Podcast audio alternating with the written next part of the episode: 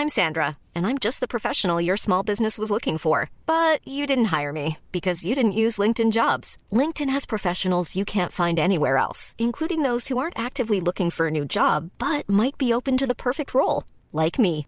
In a given month, over 70% of LinkedIn users don't visit other leading job sites. So if you're not looking on LinkedIn, you'll miss out on great candidates like Sandra. Start hiring professionals like a professional. Post your free job on linkedin.com/people today.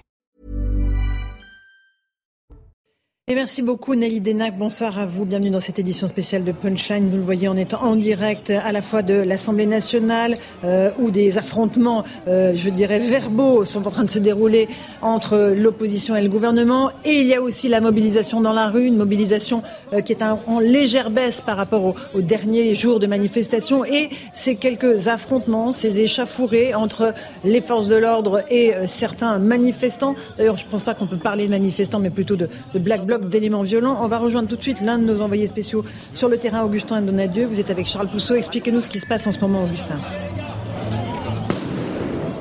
Eh bien, écoutez, Laurence, ici, c'est un petit peu, euh, c'est un petit peu la, cohue. Nous sommes pas loin de la, de la place de la euh, République. Et ce qui s'est passé, c'est que des groupes d'éléments radicaux se sont, se sont attaqués à des euh, vitrines, notamment d'assurance, et ont provoqué des forces de l'ordre cachées, eh bien, dans des, dans des rues adjacentes au cortège. Depuis, les forces de l'ordre ont sécurisé les lieux, ont procédé à différentes charges, et le cortège est à l'arrêt. Le cortège a été un petit peu, en quelque sorte, attention aux mots que l'on emploie, mais en quelque sorte pris en otage, puisque on a pu voir des, personnes syndicalisées, des retraités, et des enfants également, complètement apeurés euh, après cette situation assez violente qu'ils ont pu vivre, notamment de nombreuses bombes de désencerclement qui ont permis eh bien, d'évacuer euh, ces éléments radicaux. Pour le moment, tout semble rentrer dans l'ordre, mais vous le voyez, les forces de l'ordre eh restent en position pour protéger les différentes vitrines. Que le cortège est arrêté, que les policiers sont en train de, sécuriser le périmètre. C'est bien cela, mais les manifestants sont arrêtés?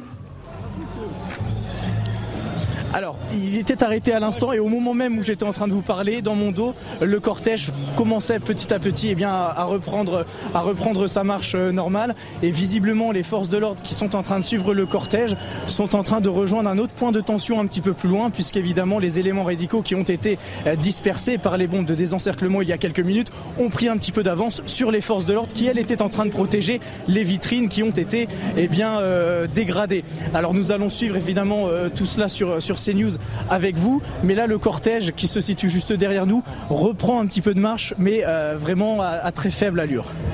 Vous restez euh, connecté avec nous, Augustin Donadieu. On voit que les policiers sont en, en position. On est avec euh, Jean-Christophe Couvi, euh, du secrétaire national Unité SGP. Qu'est-ce qui se passe là, Jean-Christophe? Ex- Expliquez-nous ces images. Mais en fait, euh, bah, on voit bien qu'il y a des, des éléments radicaux, effectivement, qui s'en prennent aux vitrines du grand capital, entre guillemets. Et puis mes collègues euh, bah, sont là pour protéger, parce qu'on a changé de, de- de façon de faire du maintien de l'ordre. On protège aussi les biens. Euh, là où il y a quelques temps encore, euh, euh, on ne serait peut-être pas intervenu, on aurait laissé la situation se dégrader.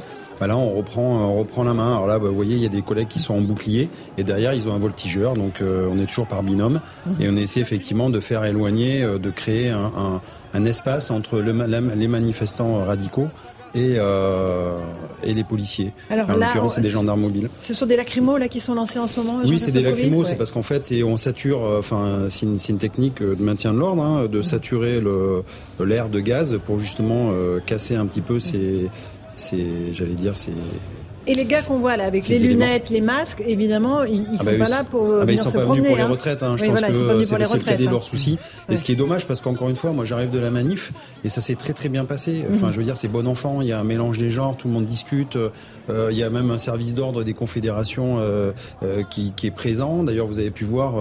Euh, il y a des cordelettes qui sont qui sont tirées le long des cortèges pour éviter justement que ces individus puissent, Mhm. une fois qu'ils ont lancé des pavés, On, on les voit là, c'est ça, hein, c'est les petites cordes Voilà. blanches que vous Ben, nous En fait, c'est décrivez. le service d'ordre qui fait tout le tour Mm. et pour éviter que justement ces individus, une fois qu'ils lancent des, des pavés ou des objets, euh, puissent venir se cacher euh, dans la foule et on puisse pas les interpeller. Mhm. Donc euh, l'idée c'est ça, c'est de bien coordonner, euh, euh, j'allais dire les forces de l'ordre avec le service d'ordre des confédérations. Et pour l'instant, ça a bien toujours sûr. bien marché et, et c'est pour ça que ça se passe très très bien. Ouais, Bon, ça ben se là, passe ça bien, va sauf à la marge, effectivement. euh, on l'a Oui, vu bah, lors des deux premières manifs, et là euh, aujourd'hui c'est à peu près dans le même étiage. Oui, c'est bon enfant. Enfin, je veux dire, euh, c'est toujours pareil. Et puis là, il y a quelques radicaux voilà, qui sont là pour, encore une fois, pour invectiver les forces de l'ordre et pour faire un mélange qui, qui c'est pas. Je veux dire, c'est pas la, c'est pas la journée pour. Et j'espère qu'on va en interpeller quelques-uns encore une fois et, et qui vont finir, qui vont finir au poste au moins pour la, pour la fin de journée. en moyenne, Louis de Ragnel, vous êtes chef du service politique d'Europe 1, il y a quoi, entre 200, 300 éléments radicaux dans ce, type de cortège C'est ce qui était en tout cas anticipé. il n'y a pas qu'à Paris d'ailleurs, il y a eu aussi à, Rennes où il y a à peu près 200 éléments d'ultra-gauche qui ont été identifiés, à Nantes également où notamment euh, l'ultra-gauche a, mené des actions contre les forces de l'ordre avec, et c'est tout un symbole, euh, deux tracteurs qui venaient de Notre-Dame-des-Landes. D'accord, ah, ça c'est intéressant. Euh, Nathan Dever est avec nous, philosophe. Bonsoir Nathan. là, on a des cortèges pacifiques, évidemment. On a ces quelques éléments radicaux, mais on, voit que la masse populaire est toujours là, présente dans la rue, même si on a des chiffres un tout petit peu en baisse par rapport à la semaine dernière. Oui, bien sûr. Et moi, je suis toujours gêné à chaque fois que dans une manifestation, on appelle les gens violents des gens radicaux. Alors, comment on peut les appeler ben, il me semble que, que les mots ont un sens, vous avez raison. Que les gens qui manifestent pacifiquement sont dans la vraie radicalité, au beau sens du terme. Ça veut dire qu'ils jouent leur vie, ils, euh, vous, vous le disiez tout à l'heure, ils, ils, euh, ils, ils, perdent quelque chose très concrètement à faire grève, ils savent pourquoi ils font grève, ils savent ce qui va leur arriver avec cette réforme des retraites, et ils jouent leur vie. Et en face, la logique des Black Blocs, c'est une logique profondément, entre guillemets, bourgeoise, qui est, si vous voulez, d'avoir un plus profond mépris pour ces revendications syndicale qu'ils jugent mesquine, mesquines, qu'ils jugent petites bourgeoises, etc.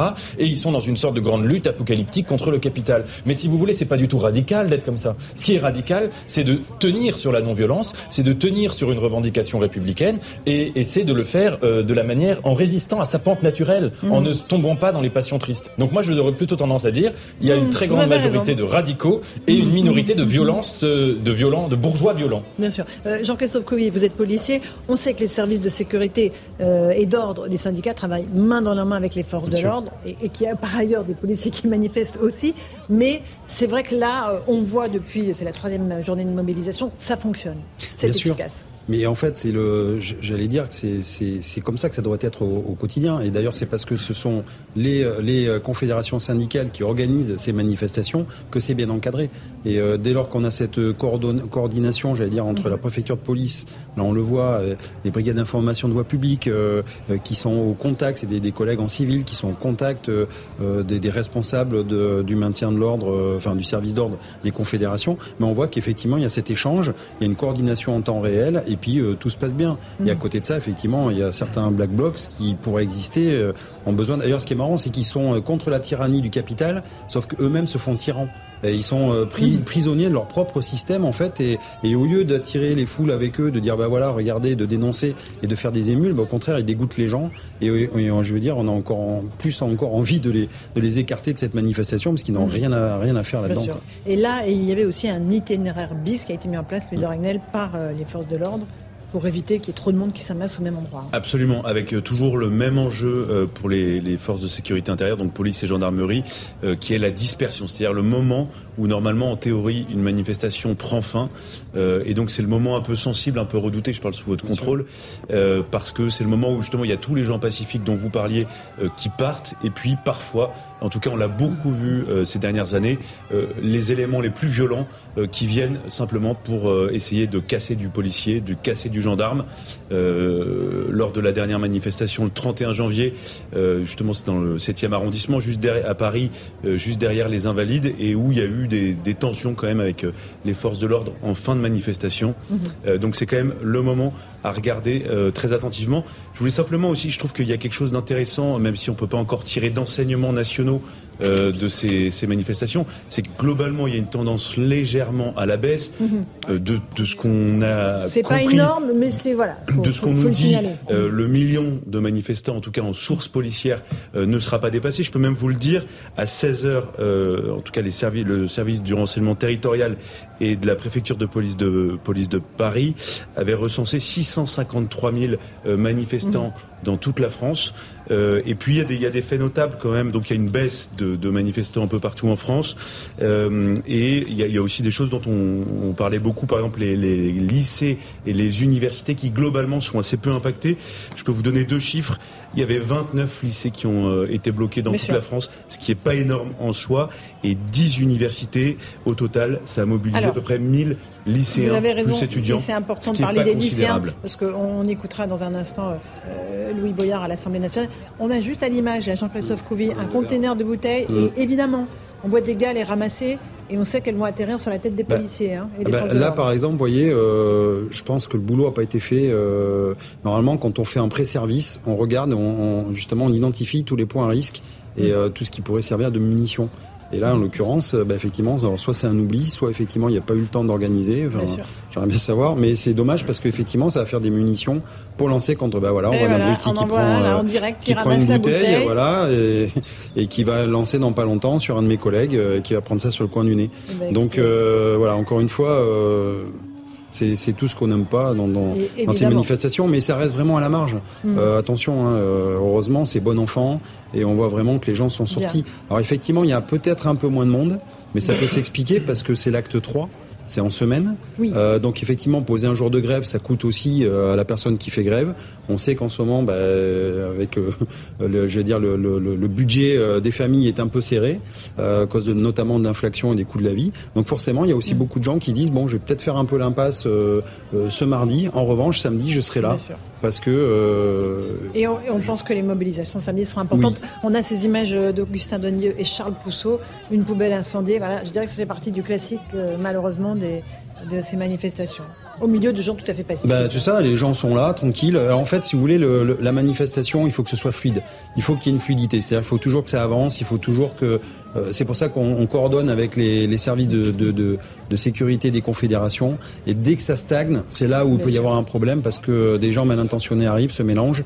Et alors après, c'est compliqué pour nous de trier entre guillemets euh, euh, du bon manifestant ou de justement de la, personne qui est là pour casser. On va partir dans la manifestation, dans le cœur de cette manifestation, rejoindre l'un nos envoyés spéciaux, Maxime Lavandier avec Sacha Robin. Et vous êtes avec un pompier, Maxime. Expliquez-nous. Oui, bonjour Laurence. Je me trouve sur l'itinéraire bis, l'itinéraire prévu euh, pour la manifestation à, à, côté pour rejoindre, pour rejoindre là l'hôtel de ville. Pour l'instant, il y a une bonne ambiance. Le, le, cortège avance tranquillement dans une ambiance bon enfant. Ça chante, ça discute on a pu apercevoir qu'il y avait toute personne de tout âge et de toute classe sociale. D'ailleurs, je suis avec un, pompier syndical qui est Jean-Christophe. Jean-Christophe, il a 50 ans. Il est pompier pour lui, c'est une vocation puisqu'il est pompier de père en fils et de grand-père depuis 1991. Alors, dites-nous pourquoi vous aussi vous manifestez. Vous mettez l'accent d'ailleurs sur la pénibilité de votre métier. Alors nous, on a deux revendications principales. C'est la portabilité des droits. C'est euh, quand on change euh, de collectivité, on veut bien changer de métier, mais on ne peut pas changer de métier actuellement parce que le, 1 pour 5, tous les 5 ans, je gagne un an de retraite en moins. Mais si je change de métier, je perds mon 1 pour 5. Donc en fait, on ne peut pas euh, actuellement changer de métier. On est bloqué dans la profession de sapeur-pompier. Moi, je réfléchis à changer de métier pour faire autre chose, mais je ne peux pas parce que je perds mon 1 pour 5 et ça, c'est pas, c'est pas entendable. Il faut vraiment que le gouvernement ouvre les négociations là-dessus. Donc oui, vraiment. Alors, comme vous dites, vraiment, vous, vous aimez votre métier parce que c'est la vocation, mais vous avez vraiment pensé à quitter votre métier malgré cela? Alors oui, moi, ça fait euh, exactement, j'ai calculé tout à l'heure, 41 ans que euh, j'exerce le métier de sapeur-pompier. J'étais volontaire avant, je suis professionnel. Je suis rentré exactement en 1991, 97 professionnel. Et là, depuis euh, quelques années, j'envisage de changer de métier parce que c'est compliqué. C'est compliqué de se, la nuit, de, se se, lever la nuit. On ne peut pas se dire toute la nuit, bah, je me lève, je pars en intervention, en trois minutes, je passe de mon lit au conducteur d'un véhicule. Donc là, c'est compliqué. Très bien, euh, bah, merci. Voilà, c'est un peu compliqué, mais voilà, vous l'avez attendu, Laurence. Chacun a ses, euh, voilà, ses objectifs pour cette réforme, mais en tout cas, on a pu voir qu'avec cette troisième journée de mobilisation, la réponse dans la rue, c'est toujours non. Merci beaucoup Maxime Lavandier et Sacha Robin. Merci pour cette intervention d'un pompier, donc euh, de père en fils, comme vous nous l'avez expliqué. Euh, on a ces images, hein, donc euh, de défilés qui se dirige vers la place de la Bastille, qui est le, stop final de cette manifestation. Il est 17h13, on est en direct sur CNews dans Punchline. Il y a eu quelques affrontements avec les forces de l'ordre. Les informations de Sandra Buisson du service police-justice de CNews entre République et rue Charlot. Des éléments radicaux se sont formés en bloc au niveau du carré de tête. Les forces de l'ordre ont très vite dû intervenir pour casser le bloc. Elles se sont ensuite immédiatement retirées. C'est la nouvelle technique de maintien de l'ordre, hein, euh, Jean-Christophe Oui, c'est ça. C'est-à-dire qu'on ne laisse pas le bloc se former. Tout de suite, on intervient. On intervient pour les fractionner, pour essayer justement de, bah, de les éparpiller et de ouais, d'être beaucoup plus euh, offensif en fait euh, dans, le, dans, le, maintien de l'ordre. parce que là, on a une gestion de foule. donc c'est pas facile non plus voilà de contenir des milliers et des milliers de personnes et puis d'un seul coup euh, il y a une petite euh, un petit groupe qui se forme et il faut faire attention aussi aux manifestants qui n'y sont pour rien mmh, euh, donc tout le tout le métier en fait j'allais dire consiste à protéger les manifestants de ces de, de justement de, de, ces personnes violentes et d'interpeller ou de disperser ces personnes violentes. Voilà. et c'est c'est un vrai un vrai métier le maintien de l'ordre ça. C'est aussi pour ça qu'on est j'allais dire connu dans le monde entier pour cette cette, efficacité française. Et on a ces images en direct hein, de, nos envoyés spéciaux avec toujours ces tirs de lacrymo très régulièrement. Hein. les policiers sont obligés d'intervenir. Oui, c'est pour saturer. Euh, on, voit d'ailleurs là la, file euh, des policiers ou peut-être euh, des. oui, c'est les policiers, effectivement, avec leur bouclier. En fait, ce qui, est, ce qui est gênant, par exemple, vous voyez, alors là, il y a plein de, plein de, pseudo euh, photographes ou, euh, j'allais dire, ouais, street medic, etc., qui se mettent devant comme ça, euh, comme, comme rempart. Et dès lors que nous, on va vouloir faire des projections pour aller chercher les individus, bah, ils se mettent en, opposition. Mmh. Et donc après, effectivement, c'est assez gênant. Et les bouteilles qu'on a vu récupérer dans le ben conteneur, on vient de les voir voler, hein, voilà, évidemment. Elles arrivent sur mes collègues elles arrivent sur les, sur les forces de C'est pour ça qu'on aimerait bien partir deux ans plus tôt euh, et éviter aussi, parce qu'à force de prendre des bouteilles dans la figure, etc., bah, ça use. Et on voit les cafetiers qui rentrent en urgence bah, oui, matériel. Parce que bientôt, ça va être les chaises, ça va être les tables, les vitrines. Et, euh, les policiers disent dans ces cas-là aux, commerçants allez fermer, ranger parce que là vous. Oui, puis ça se fait. Enfin, ils le font d'eux-mêmes aussi parce qu'effectivement, euh, là on voit bien. Bon là, enfin là, là, les, les, policiers peuvent pas le dire parce que si on approche tout de suite, on est en confrontation. Là, l'idée c'est de justement, c'est de montrer qu'on a une force, euh, une force publique on montre un peu les biceps. Mhm. Et si euh, si on est nous aussi on reçoit trop de projectiles, d'un seul coup, bon, on va faire un mouvement mhm. de, de, j'allais dire d'avancer pour aller essayer d'interpeller deux trois personnes qu'on a identifiées.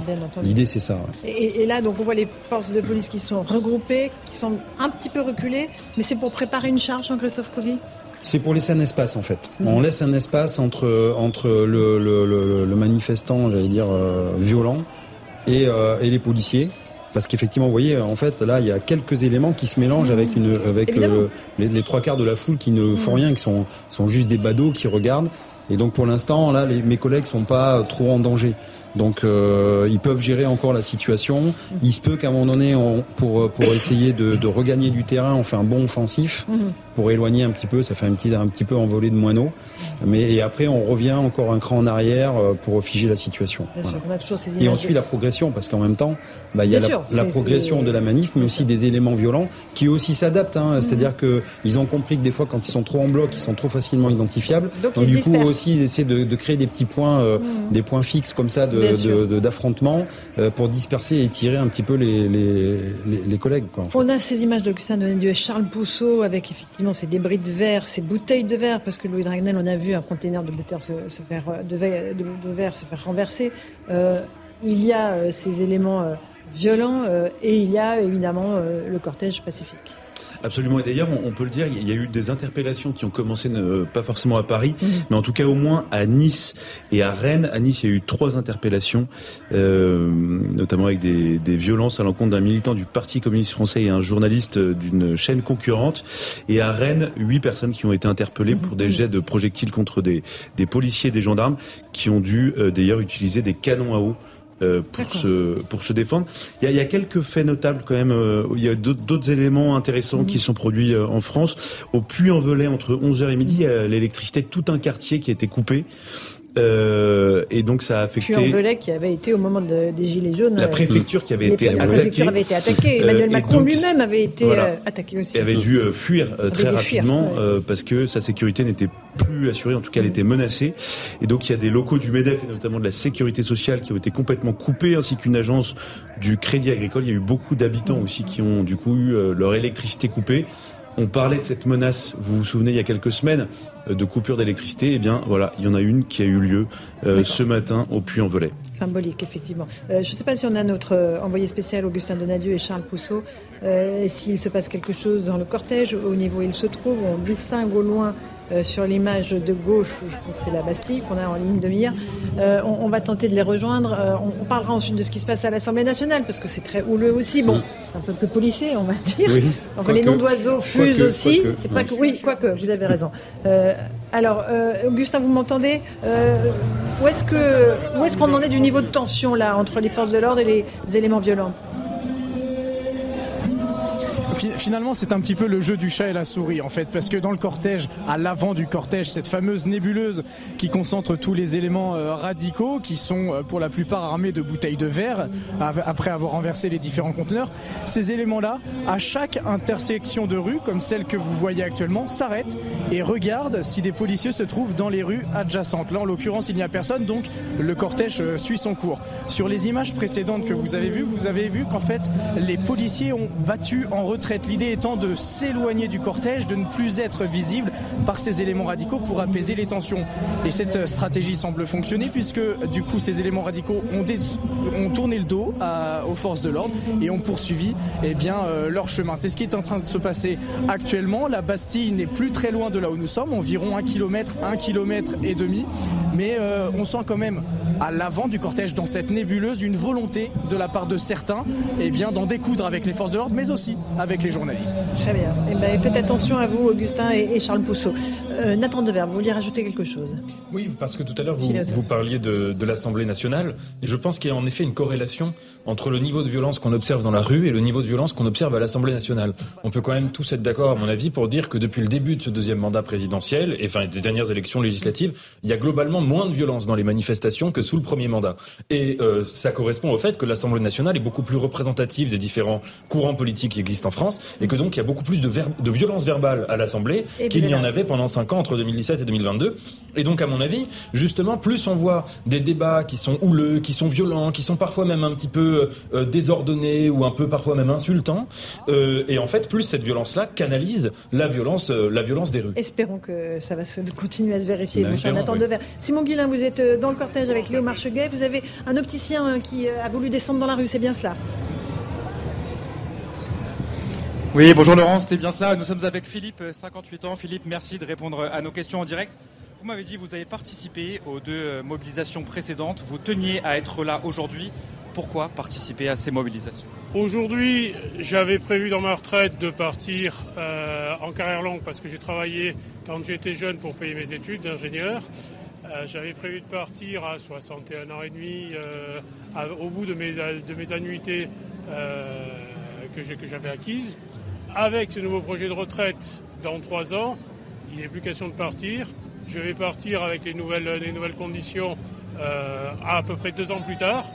Et le paradoxe aujourd'hui, c'est que le, euh, le, plan de carrière longue que j'avais euh, avec l'ancienne, l'ancienne, l'ancienne condition, avec les nouvelles conditions, je vais partir plus tard que, les, que, le, que la retraite à 63 ans puisque je pars, euh, je, suis de l'année 1964, et donc avec le nouveau, euh, le les nouvelles euh, contraintes de carrière longue, je vais partir plus tard que, les, que, le, que, l'âge normal de départ à la retraite. Disiez, vous ne vous battez pas uniquement pour vous-même ah, bien sûr, je me bats pas non seulement pour moi-même, mais aussi pour mes enfants qui sont en école de, de commerce et d'ingénieur, qui vont commencer à travailler relativement tard et ça veut dire que s'ils veulent avoir une retraite pleine, avec les évolutions, ils vont partir à 70 ans à la retraite. Donc ça, c'est plus possible.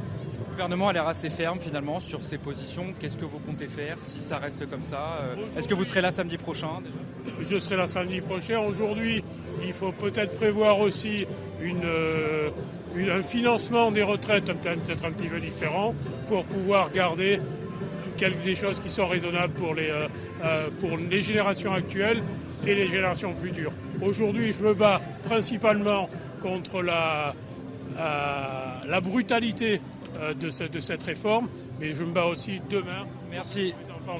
Merci. merci, beaucoup Philippe d'avoir répondu à nos questions directes. Donc Laurence, voilà le cortège qui continue de marcher euh, vers cette place de la Bastille. Eh bien, merci beaucoup Simon Guillain et Léo Marcheguet. Ce qui est intéressant, et Jean-Christophe Couvi, on se fait la réflexion dans cette troisième journée de mobilisation, c'est le côté intergénérationnel. Je me bats pour moi, mais aussi pour ceux d'après, ceux qui arrivent. Voilà un modèle social. Je, suis content d'ailleurs de, voir qu'il y a aussi des gens du privé.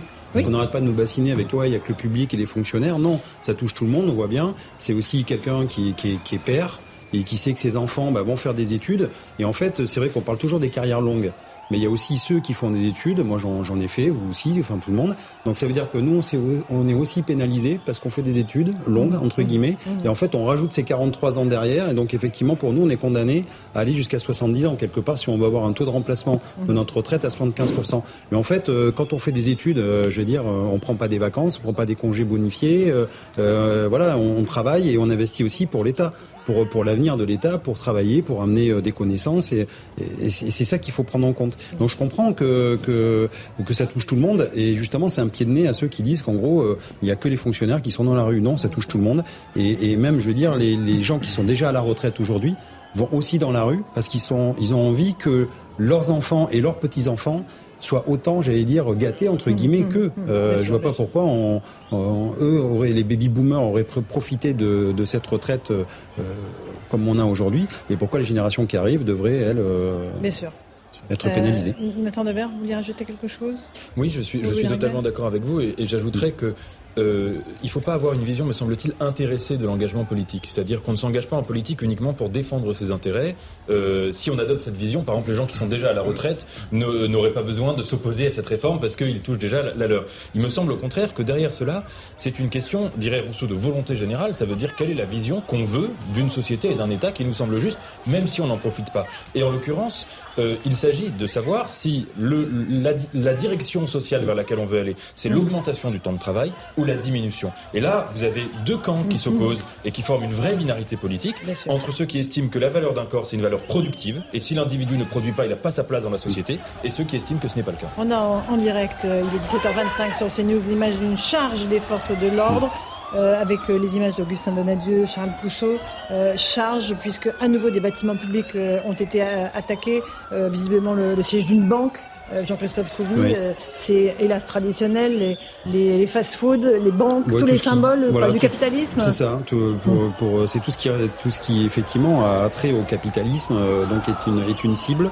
Et encore une fois, c'est pas du tout dans la thématique de la journée. extraction d'un d'un bah, voilà, interpellation, extraction, et puis bah, on le présentera devant devant la magistrature mhm. qui statuera sur sur son sort, à savoir ce qu'il en fait ou pas. J'espère qu'il n'aura pas que des TIG et que euh, il va être euh, voilà et qui va être aussi un peu puni parce que c'est en fait c'est ça aussi c'est toujours les mêmes qui viennent il y a des interpellations, mais derrière, après, qu'est-ce que ça donne? Euh, Donc, si c'est pour faire des travaux d'intérêt généraux et aller nettoyer une banque, ou euh, ça peut être bien la première fois, mais si c'est mhm. plusieurs fois, encore une, fois, qui sont interpellés, bah, je pense qu'à un moment donné, il faut sévir aussi. On a du mal à se mettre dans la peau d'un policier dans, ce type d'action. Bah, mm. Donc, c'est des tessons de bouteilles qu'on vous envoie, des fumigènes, des mortiers, tout, du, mobilier bah, urbain, on vous jette dessus Effectivement, tout, tout ce qui est à portée de main, j'allais dire, de, de, de ces manifestants-là, et en fait, euh, vous avez un taux d'adrénaline qui monte, qui monte. Euh, euh, vous avez l'impression d'être un sac de sable, en fait. C'est-à-dire, on vous, on vous lance des, des, des objets.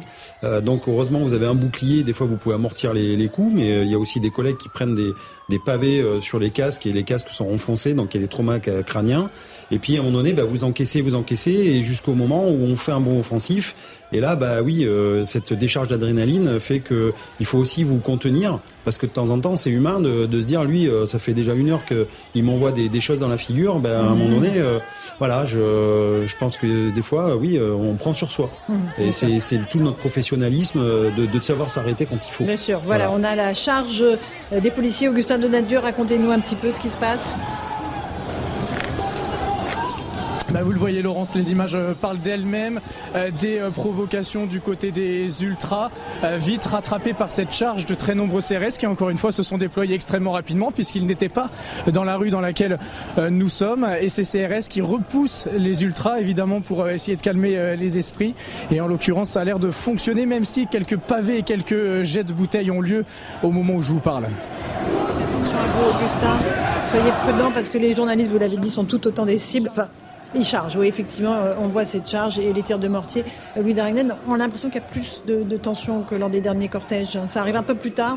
D'habitude, c'était avant 17h. Là, il est 17h30 et, ça reste très tendu. parce que aussi, les, souvent les manifestations épousent des sortes de courbes euh, de, rationalité et de maturité.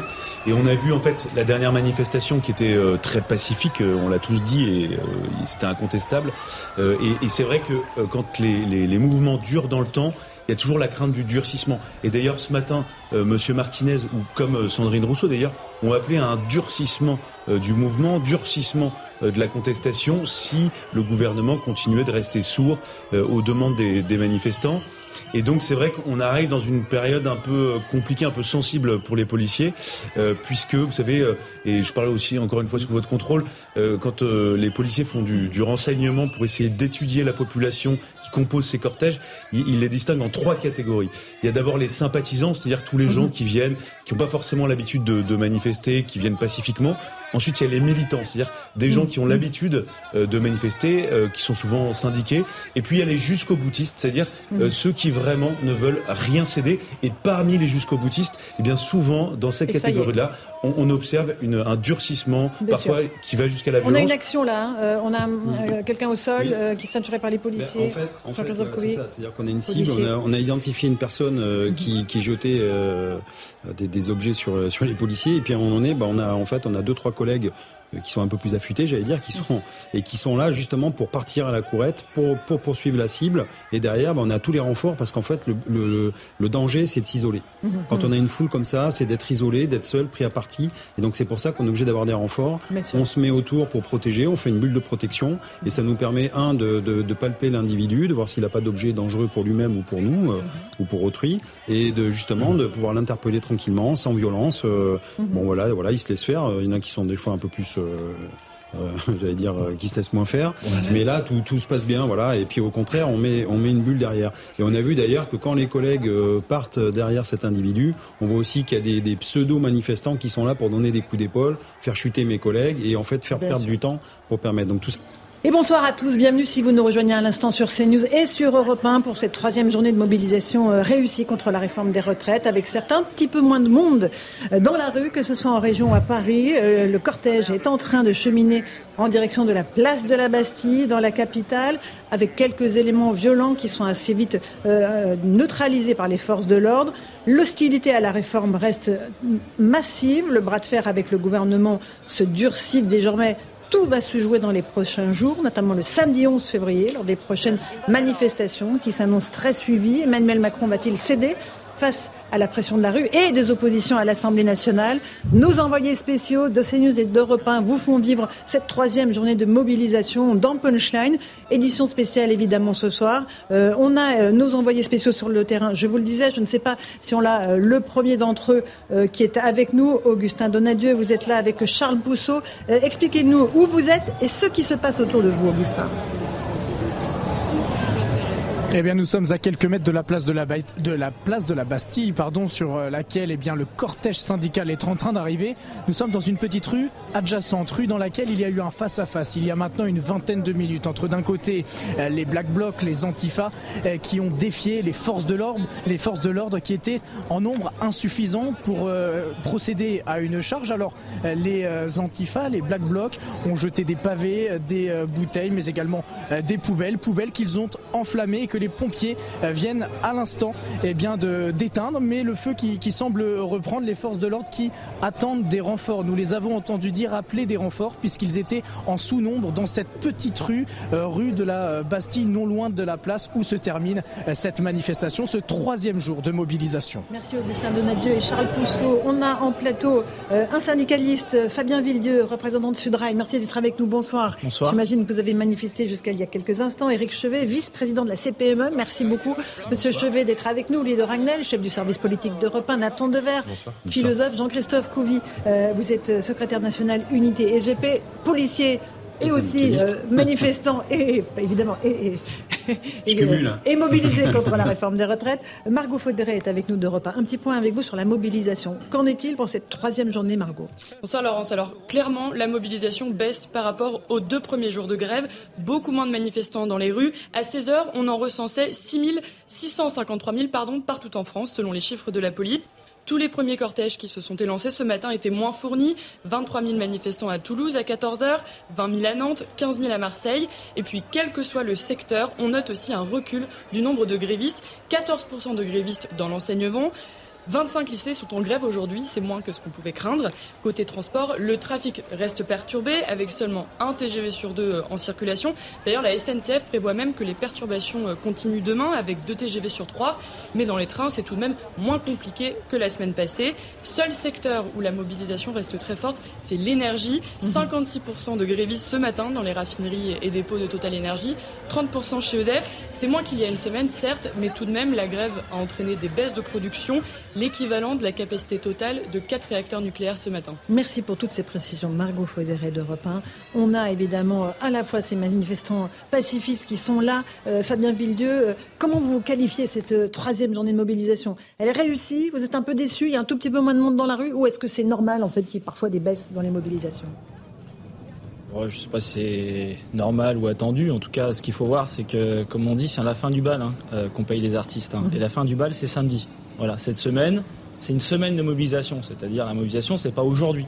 C'est aujourd'hui, demain, y compris dans un certain nombre de secteurs professionnels. Moi, je serai en grève demain, mhm. et y compris samedi. Voilà. Avec peut-être un phénomène. Perturbation SNCF demain aussi encore. Oui, demain, une perturbation SNCF parce qu'il y aura des grévistes. Alors, des grévistes que je peux estimer pas à la hauteur. Moi, je vous le dis, pas à la hauteur de, ce qu'il faudra et des enjeux. Parce que... Vous êtes déçu donc bah euh, ouais, oui, oui, je pensais qu'il y aurait euh, plus de grévistes, notamment à la SNCF, notamment dans un certain nombre de secteurs professionnels, et ce qui veut dire euh, très concrètement pour moi, ça veut dire que ce que je disais il y a encore quelques jours, c'est-à-dire qu'on partirait en grève reconductible la mi-février, je pense mmh. que cette question, elle est un peu remise en cause. Parce qu'il n'y a pas assez de monde dans la rue. Bah oui, mmh. parce que, mmh. en tout cas en termes de grévistes, il n'y a pas le souffle qu'il faut.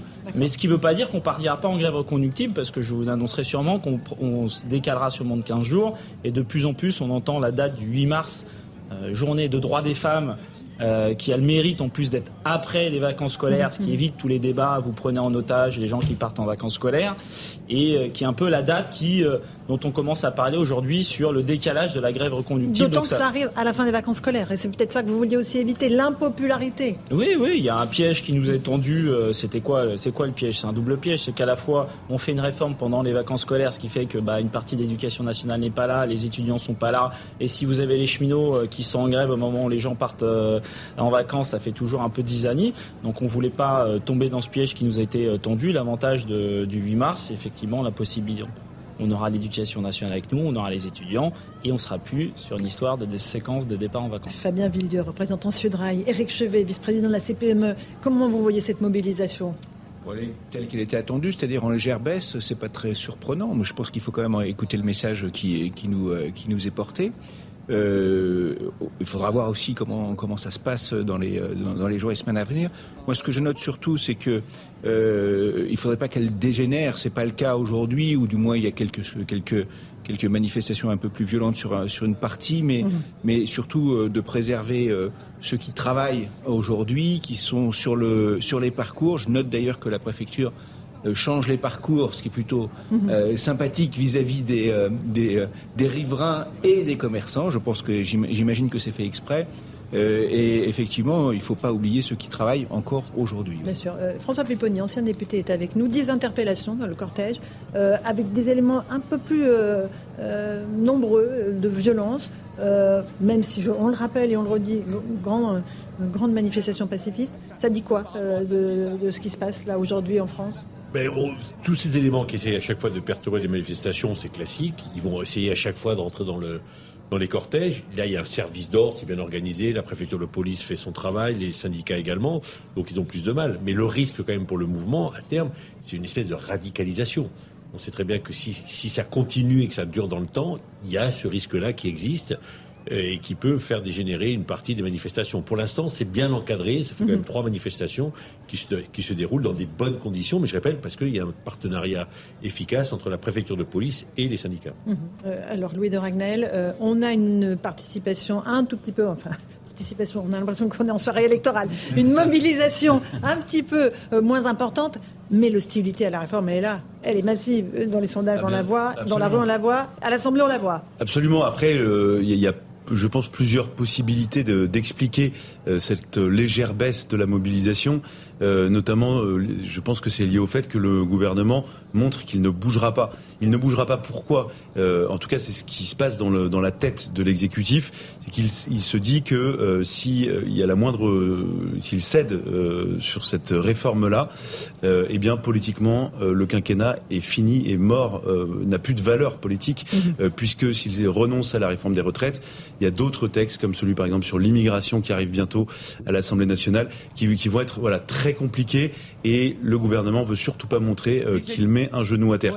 Ce que je peux vous dire d'ailleurs, c'est qu'il y aura sans doute pas d'autres concessions euh, que celles qui ont déjà été annoncées par Elisabeth Borne. C'est-à-dire Euh, carrière longue. Carrière longue, donc pour les gens qui ont commencé, enfin pour ceux qui ont commencé 20 et à travailler, 21 ans. trava- à travailler à 20 et 21 ans et qui ont cotisé au moins 5 semaines, 5 trimestres, c'est ainsi que la retraite à 1200 euros pour tous ceux qui ont eu, euh, qui ont, qui ont été payés au SMIC euh, toute leur vie.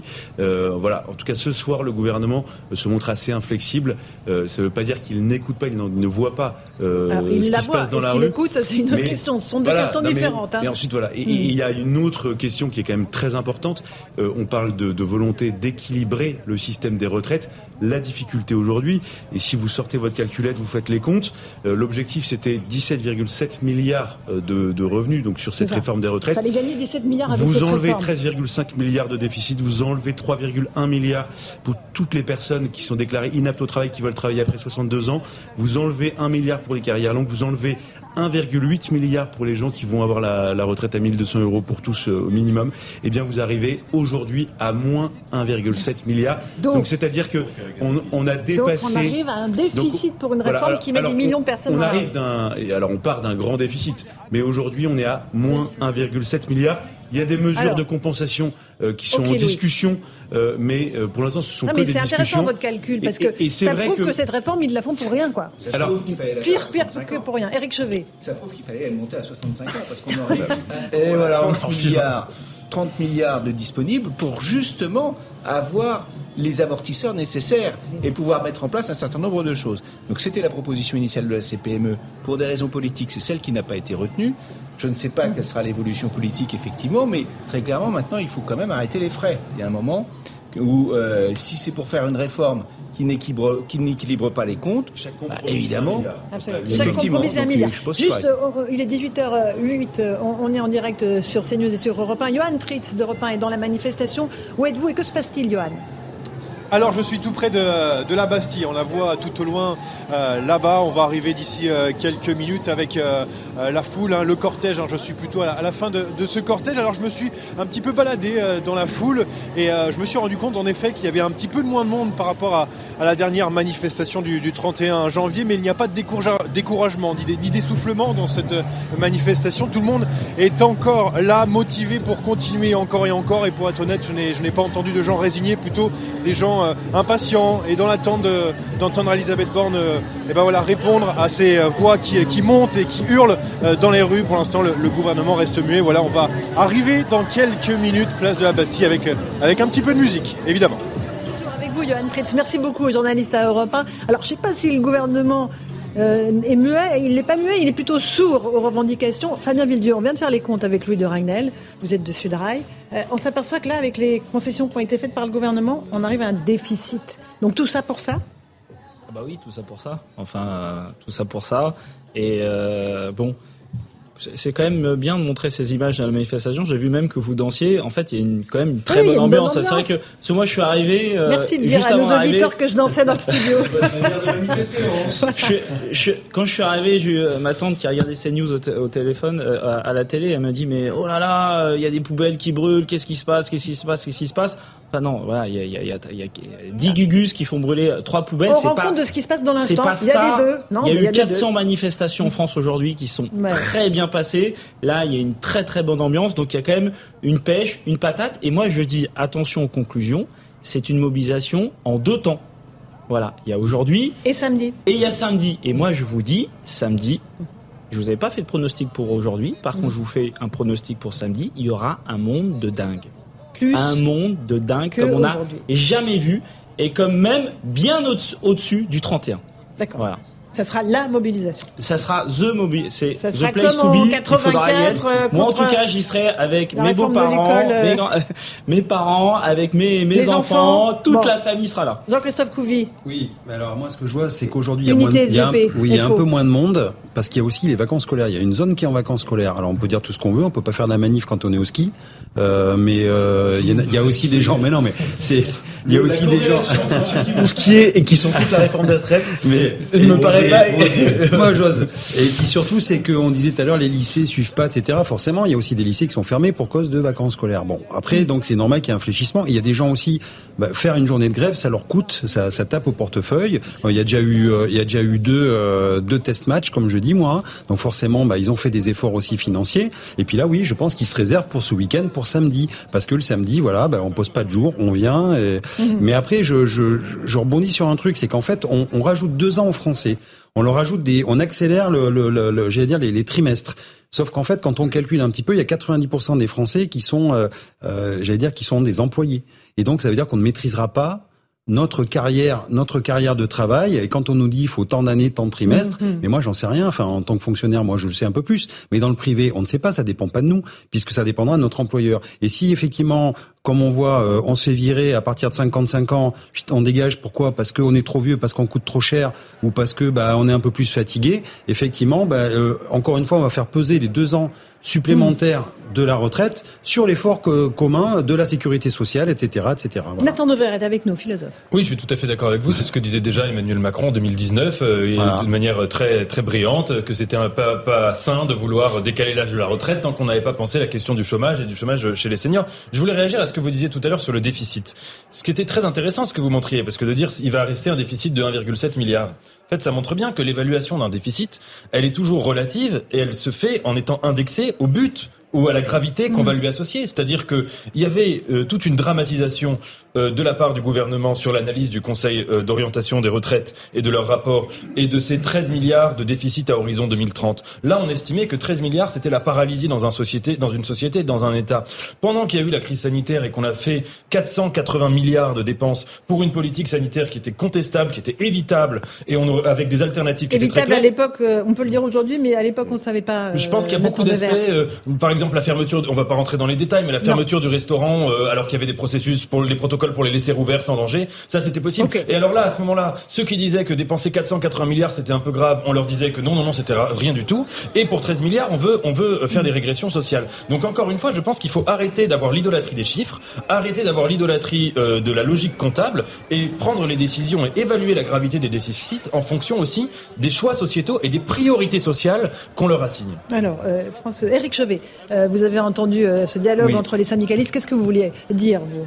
Mais écoutez, euh, déjà, je pense que pendant la crise sanitaire, on n'a pas dépensé 80 milli- 480 milliards. On a donné effectivement par l'intermédiaire de prêts aux entreprises qui aujourd'hui sont obligées de rembourser des PGE. Et c'est pas fini cette histoire-là parce que c'est très compliqué de rembourser aujourd'hui les PGE. Ça, c'est une première chose.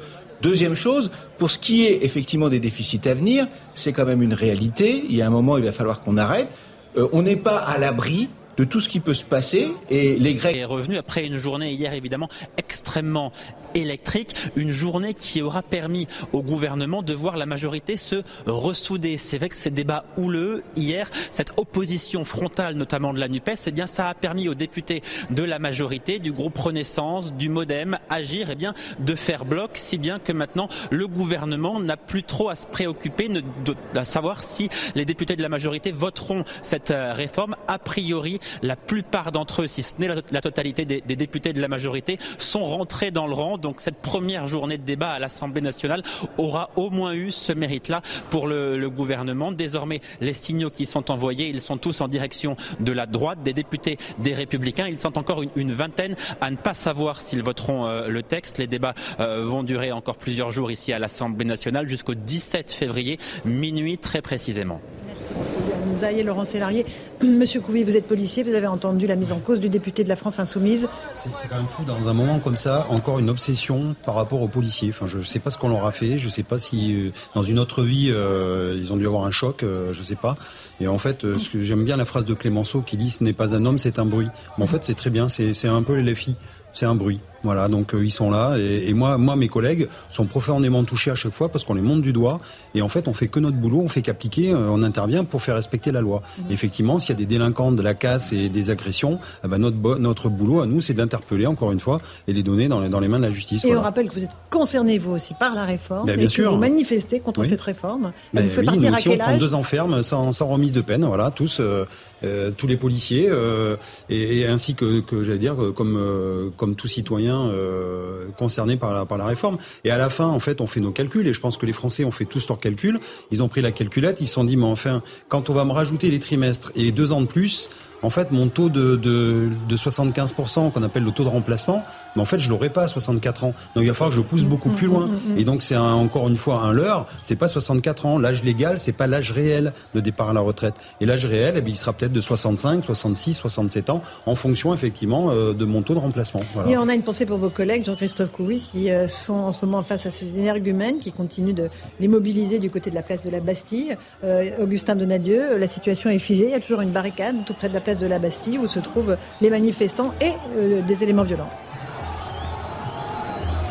effectivement, barricade dressée euh, depuis à peu près 10 euh, minutes, un face à face entre euh, les forces de l'ordre et les, les antifas, les black blocs. Alors chacun tenait sa position, les forces de l'ordre ne chargeaient pas et les black blocs restaient derrière les barricades. Du coup, à l'instant où vous me lancez en duplex, eh bien, les black blocs font demi-tour et semblent se diriger vers un autre endroit où il y a un affrontement, puisqu'au loin je vois effectivement des, des, des fumigènes et des, et des pétards. Alors les tensions ici, place de la Bastille ne semble faire que commencer puisque les manifestants pacifistes, en surnombre évidemment, en grande majorité, euh, sont partis pour la, pour la plupart. Hein. Les familles, les retraités ont pris la direction de leur domicile. En revanche, en, revanche, effectivement, vous l'avez entendu, certaines personnes euh, brutales et violentes qui continuent de vouloir en découdre avec les policiers. Merci beaucoup Augustin Donadieu avec euh, Charles Pousseau, faites attention à vous parce qu'effectivement c'est fin de manifestation. Et c'est dommage parce qu'on n'y avait pas assisté euh, dans les deux premières grandes journées de mobilisation, François Pupponi. Et on a l'impression, voilà. Ça va se radicaliser. il n'y a aucun mouvement social qui, à un moment, ne bascule pas dans la radicalité parce que les, les, des gens ont le sentiment de ne pas être entendus, de ne pas être écoutés. Voilà.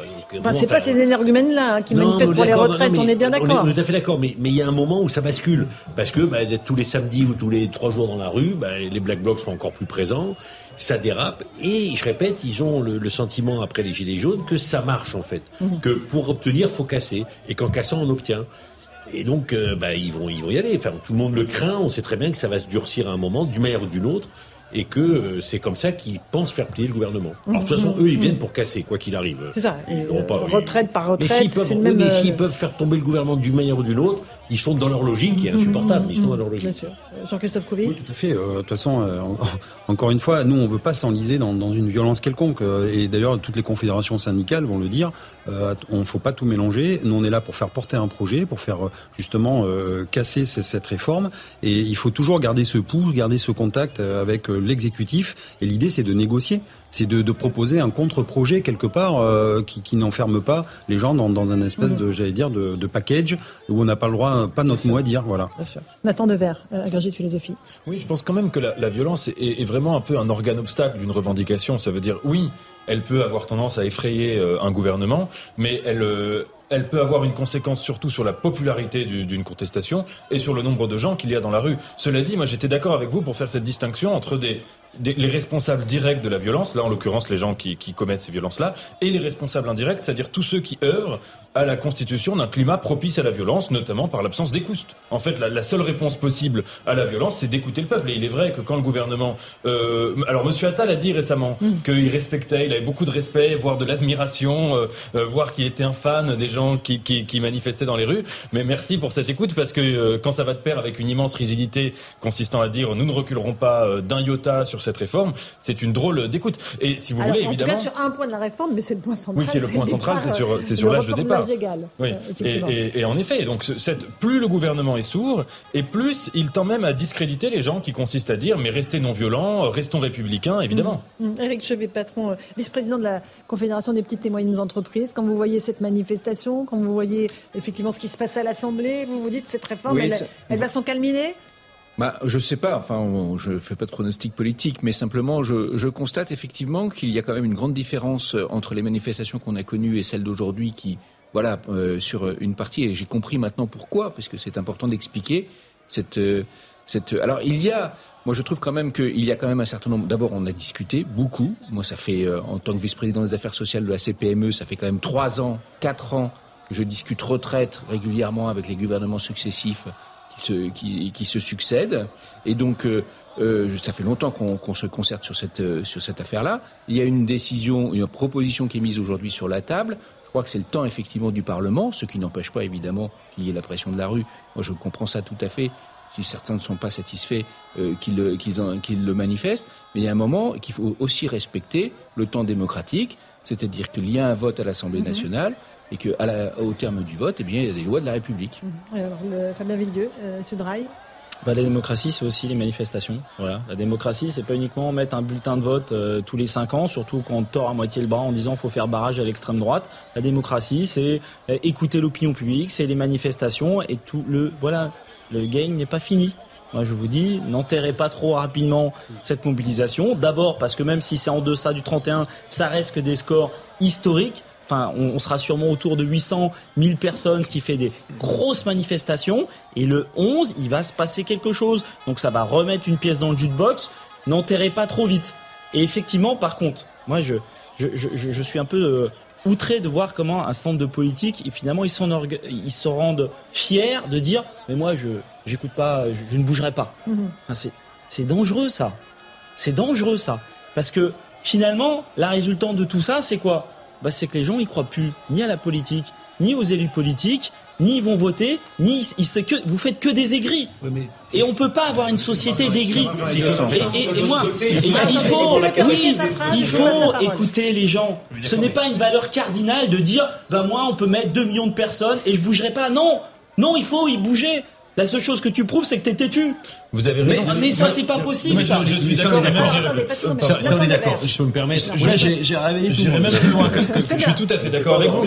Quand vous parlez d'aigreur ou de frustration, euh, c'est-à-dire que aujourd'hui, on vit quand même dans une dans un pays où le seul geste politique qu'on nous propose, c'est de mettre un bulletin dans une urne une fois tous les cinq ans, dans le cadre d'une élection où il n'y a jamais de débat politique. En tout cas, en 2017 et en, et en 2022, il n'y a pas eu de débat politique. Vous savez, le, euh, au XVIIIe siècle, quand les grandes démocraties ont été pensées, il y avait cette distinction. Elles ont été pensées autour de la distinction entre les citoyens actifs et les citoyens passifs. C'est-à-dire les citoyens actifs, ceux qui peuvent être des agents politiques, et les autres, ceux qui subissent la politique. Et c'est vrai qu'aujourd'hui, il y a énormément de gens, en fait, la quasi-totalité des Français sont des citoyens totalement passif, ou même le seul geste un peu actif qui consiste à voter pour un président, ça ne sert pas, c'est pas un geste éminemment politique dans la mesure où il n'y a pas de campagne, où c'est toujours une élection qui est là, où on ne parle jamais des vrais sujets. Et donc, si vous voulez, plus il y a de passivité politique, et plus il y a de la frustration, de l'aigreur qui peut parfois être canalisée, et avec des comportements qui peuvent euh, sombrer dans la violence. Donc, il me semble que si on veut lutter contre la violence, il faut pas seulement critiquer les black blocs, c'est ce que je fais,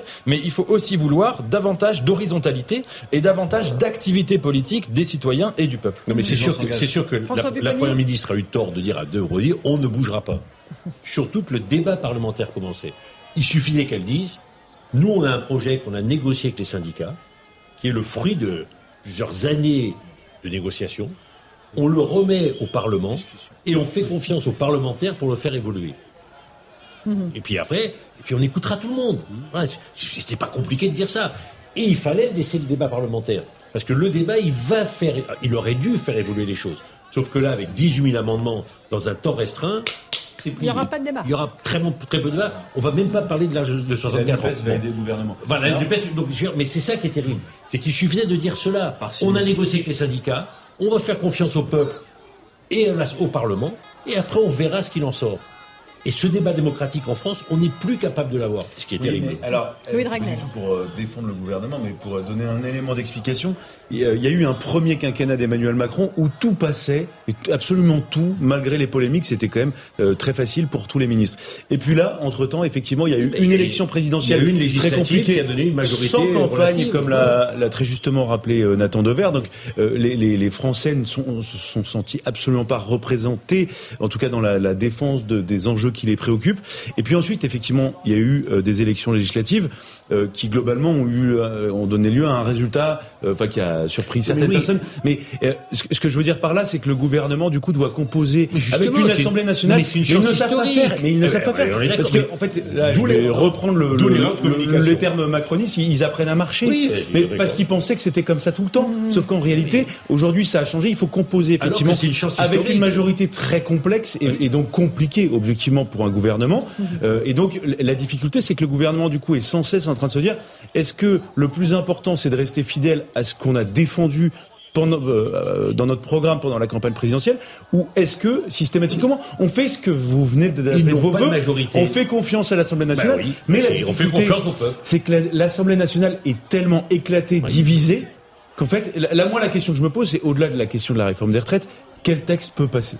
Qu'est-ce qui peut voilà parce qu'on retourne en fait dans les travers de la quatrième République Euh, ça fera l'objet d'un nouveau débat mais mais mais, Mais il y a les aussi Fran- les Français ont dérive. voté, il faut respecter Ah, bien sûr mais on, on est d'accord mais il y a la cinquième République avec le président de la République qui a un, un- un- un Un pouvoir. pouvoir qui est Monsieur très Couvi, fort Mais en fait, ça donne une image instantanée de, de la société française. Et, et donc, du coup, on voit bien toute la difficulté.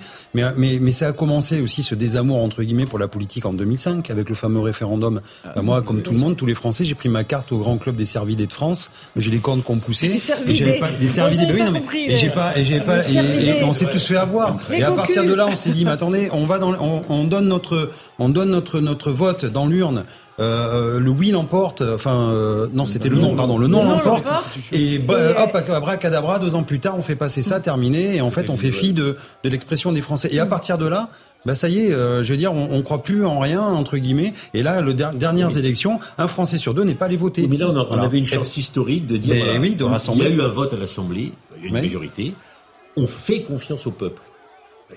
C'est pas compliqué de le Mais dire. je suis d'accord. Je suis d'accord avec vous. Et en même temps, le- non, mais Il y a pas eu de concertation syndicale. Ce serait n'importe quel gouvernement. Mais non, il n'y a pas eu de négociation. Pendant trois ans, les si, avec les syndicats, tout ce qu'on a euh, fait Pas passer des comme- négociations, c'est des concertations. Des concertations. On un peut peu c'est différent. avec une concertation avec un exécutif. Oui, voilà. On vous fait des, super tableaux, euh, euh, en des, des- voilà, des, des beaux tableaux. On vous dit voilà, ça va se passer comme ça, comme ça. Donnez-nous vos projets. Et puis à la fin, les projets ils servent à caler des, étagères et des armoires. Et puis on dit bah tiens, on fait comme je veux. Juste, on va partir en direct dans le cortège, puisqu'on a toujours ces tensions là en, fin de manifestation. Augustin Donadieu, euh, vous êtes avec Charles Pousseau. Euh, c'est toujours très très très tendu. hein. Oui, effectivement, on est toujours euh, place de la Bastille dans une, dans une rue adjacente à la place. Et là, à l'instant, les forces de l'ordre en fait reculent euh, dans cette rue pour laisser un petit peu euh, d'oxygène aux manifestants radicaux qui sont encore sur place et qui leur jettent des projectiles. Alors, est-ce qu'une charge va avoir lieu d'ici quelques minutes? Nous, nous allons le, le voir en, direct. Mais ces manifestants radicaux qui sont au moins comme ça à vue d'œil plus de euh, 200 encore sur la place de la Bas- Bastille continuent eh bien, de récupérer des projectiles, des d'enlever les barricades parce que il faut savoir que tous les restaurants, les enseignes de la place de la Bastille ont évidemment été euh, protégés avant cette journée de mobilisation et les éléments radicaux eh bien, enlèvent ces, euh, ces barricades pour s'en servir en, objet, disons, pour, euh, pour être projetés sur, sur les forces de l'ordre.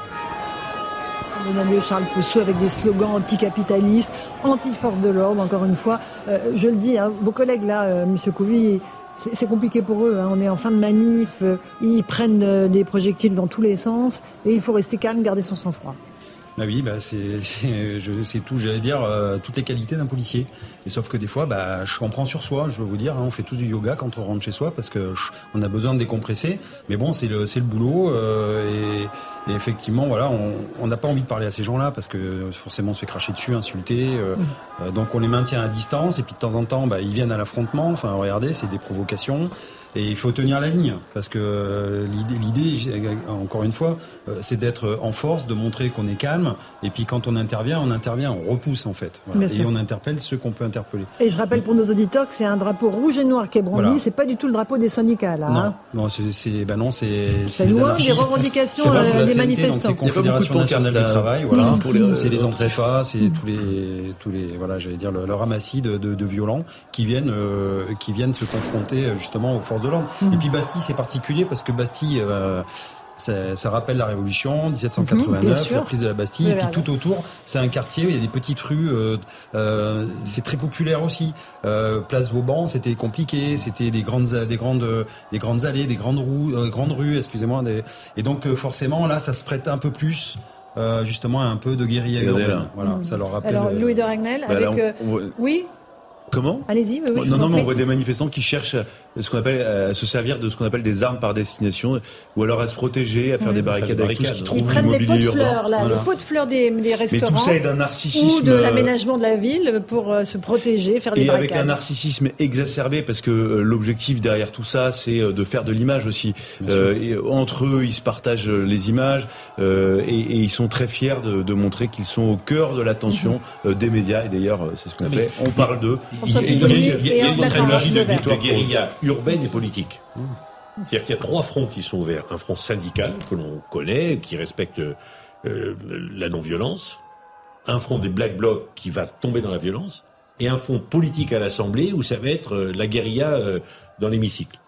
Et je répète, moi je vois pas comment, avec ces trois fronts ouverts, avec des, porosités entre certains, mhm. le gouvernement puisse tenir. Il ne pourra pas tenir la rue avec des manifestations importantes et des dégradations le soir, euh, et en même temps dans l'hémicycle. Donc il faut reculer, il faut reculer sur la réforme. il n'y a pas, je répète, il n'y a, a, pas d'autre solution. Le 49.3 qui a été voulu, ça serait de dire, 49.3, c'est bien qu'il n'y a pas de majorité. C'est-à-dire que les C'est l'arme du faible, hein, le 49.3. Oui, mais le 49.3 avec ça, c'est ah ben, quasiment impossible. Donc la, la solution, c'est ou retirer, ou dissoudre, et en disant au peuple, ben, choisissez. Mhm. Mais il n'y a, y a, pas d'autre échappatoire possible pour mais, mais un constat, et, vous, vous avez fait partie de la majorité. Ah oui, mais, hein, donc, moi, je, je vois pas comment. Non, mais c'est intéressant votre analyse. Mais je vois pas comment cette semaine, ils tiennent physiquement les députés de la majorité, avec quelques républicains. Mm. Donc on voit bien comment les médias vont tout de suite mm. reprendre en disant on les a battus, on les a. Enfin, la NU va dire voilà, on a fait tomber le gouvernement gouvernement l'a battu sur tel article, etc.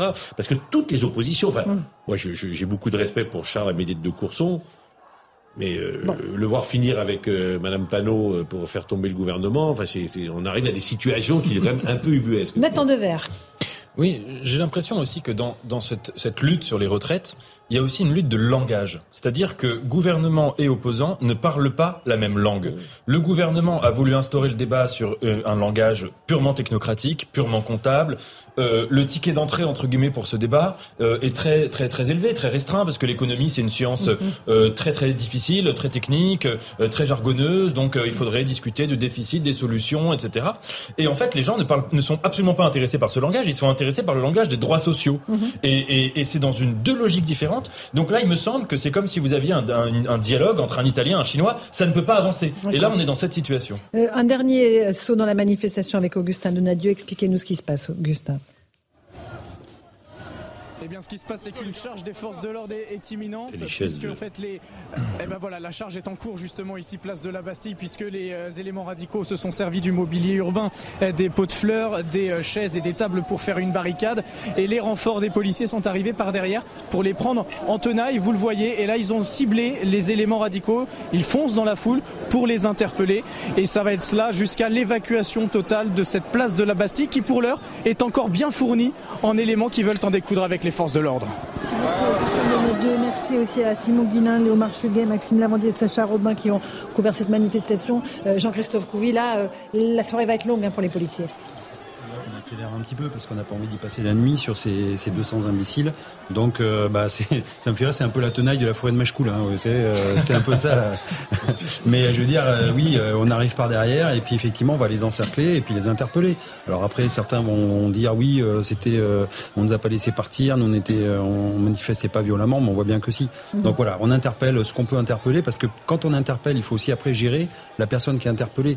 Et donc, ça veut dire qu'on libère, enfin voilà, on libère aussi des, des, des des collègues qui doivent les surveiller, écrire aussi parce qu'on fait un procès verbal d'interpellation et donc ça prend ça prend de, des hommes quelque part. Et donc on, il faut aussi voilà, on peut pas tout interpeller. Le tout interpellation ça marche pas forcément en maintien de l'ordre. Et donc c'est pour ça que voilà, on va un peu l'affrontement, on pousse, on essaie d'évacuer dans les rues adjacentes et l'idée c'est de faire évacuer la place mhm. pour pas que justement ça stagne toute la nuit. Un dernier mot, Nathan, rapide. je trouve qu'il y a un côté, c'est pas drôle naturellement, mais presque comique dans la psychologie des Black Blocs, qui vient du décalage entre leur imaginaire et la réalité. Eux, ils vivent dans un imaginaire insurrectionnel, les barricades, 1830, etc. C'est vraiment, c'est Fabrice Del Dongo euh, à, Waterloo, c'est la même chose. Ils se disent, j'y suis, là, je suis à la Bastille, je fais une barricade. Et évidemment, on vit pas une époque insurrectionnelle. Les luttes politiques en France ne fonctionnent pas euh, ainsi. Ça veut pas dire qu'on peut pas porter des luttes mmh, sociales de mmh. manière radicale, mais que leurs moyens euh, sont complètement dans une autre planète. Merci à tous d'avoir participé à Punchline. Merci à Yoann Tritz d'Europe 1. Et puis je remercie tous ceux qui sont en régie, euh, CNews Europe 1, euh, qui ont participé à la fabrication de cette émission et de cette édition spéciale euh, pour cette troisième journée de mobilisation contre la réforme des retraites. Dans un instant sur CNews, c'est Christine Kelly et ses invités pour Face à l'info et sur Europe 1. Europe Soir, bonne soirée à vous sur nos deux antennes et à demain.